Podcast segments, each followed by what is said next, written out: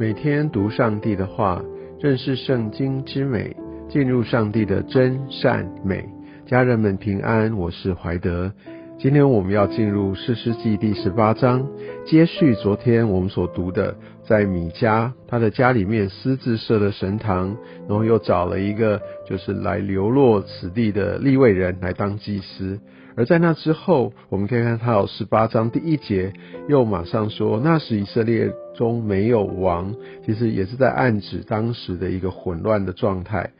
而这边讲到但支派，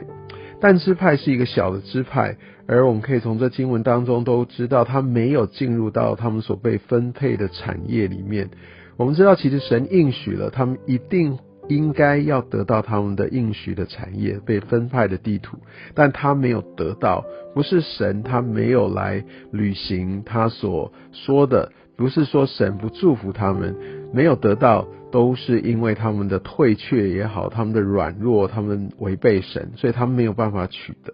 所以在那个时候，呃，但没有得到，而他们呢，却不是继续的来寻求神，来勇敢的来往前行。而我们可以看到这段经文，特别在第二节以后，他们就开始自己去找地方，他们就离开了神所要呃赐给他们为业的土地上，他们想要用自己的方式，用自己的力量来处理解决自己的问题。这听起来是不是也像是在今天我们所常常遇到的这样的一个状况呢？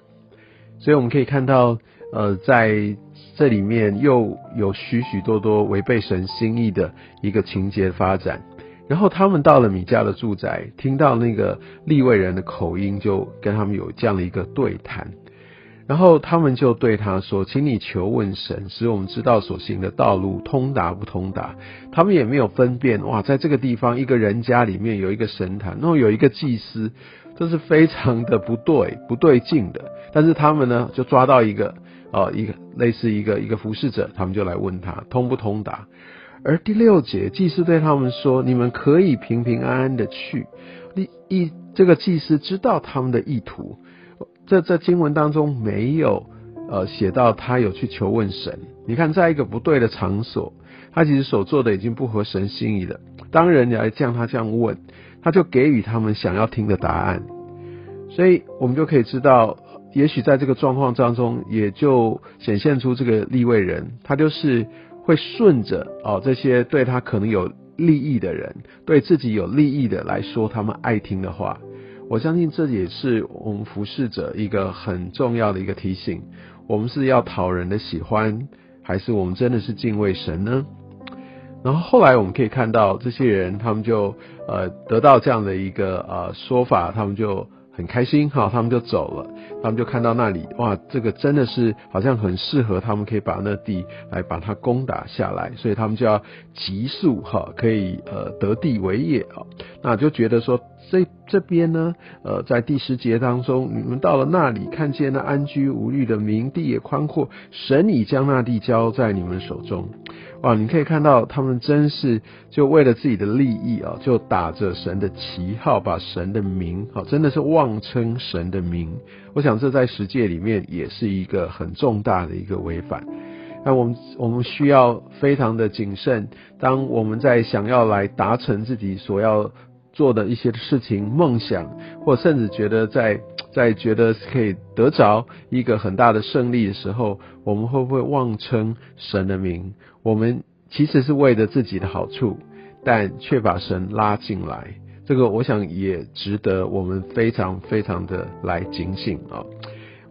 我想从头到尾，我们都没有看到神在对他们当中任何一个人来说话，神没有对他们任何一个人显明他们的心意。更重要的是，他们也没有真正在寻求神，他们只是在为着自己所想要的，自己去找一个自己想要的一个答案。所以我们可以想象，如果啊，这个这个他们没有听到他们要的答案，他们也许会去找另外一个祭司啊。所以我想，这也就是我们在寻求神的一个真实的一个真诚的心。我们需要明白，在这边我们对神的敬畏是不可以有任何的一个扭曲跟打折的。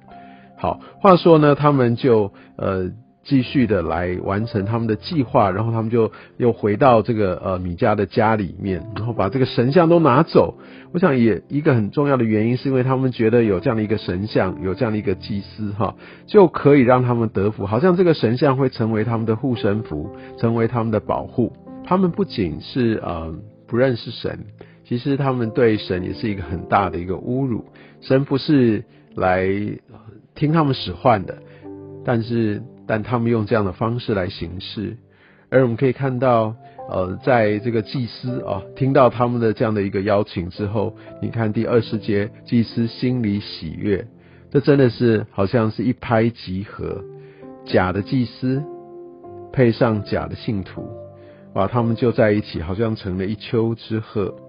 你知道他们在那边，我们可以看到哦。如果说就是按着自己的利益，其实是可以好像做出一些事情，所有的东西都好像很合乎这个呃整个一个宗教上面的一个常规，但其实他们的内心其实都是为了自己。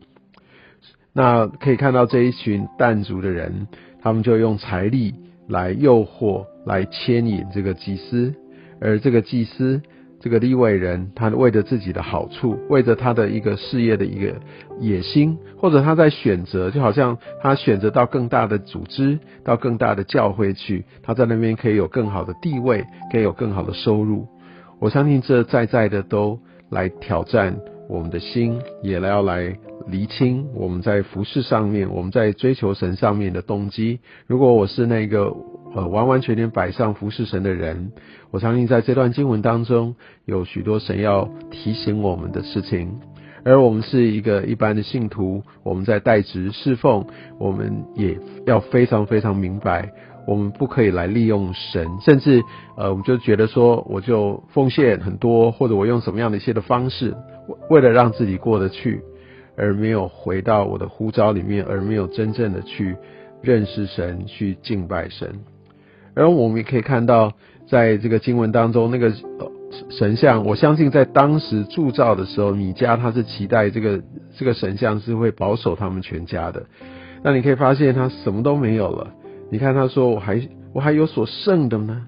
我什么都没有了。”就像二十四节，没错。当我们在敬拜，在这个信仰当中，我们走错了路。当我们以为用自己的想象堆砌成一个好像一个我们的神。其实这个最后的这个真相揭露了，这假的谎言去完全的呃都厘清了，都暴露出来以后，会发现我们其实什么都没有，唯有信仰的本质，唯有神真正的同在，那才是最重要的。那个神像，那个好像外在以为会有的保守，事实上一点用都没有。而当我们继续往下看，那些淡族的人，诶，他们也真的得胜了，如他们所愿。我们不要以为这是上帝喜悦、上帝祝福他们，不是的。我想这段经文也让我们很清楚知道，当我们得胜顺利的时候，不代表上帝的同在。我们不要以在世上的这个表面上的成功，让我们以为这是上帝的祝福。这段经文给我们一个很深的提醒，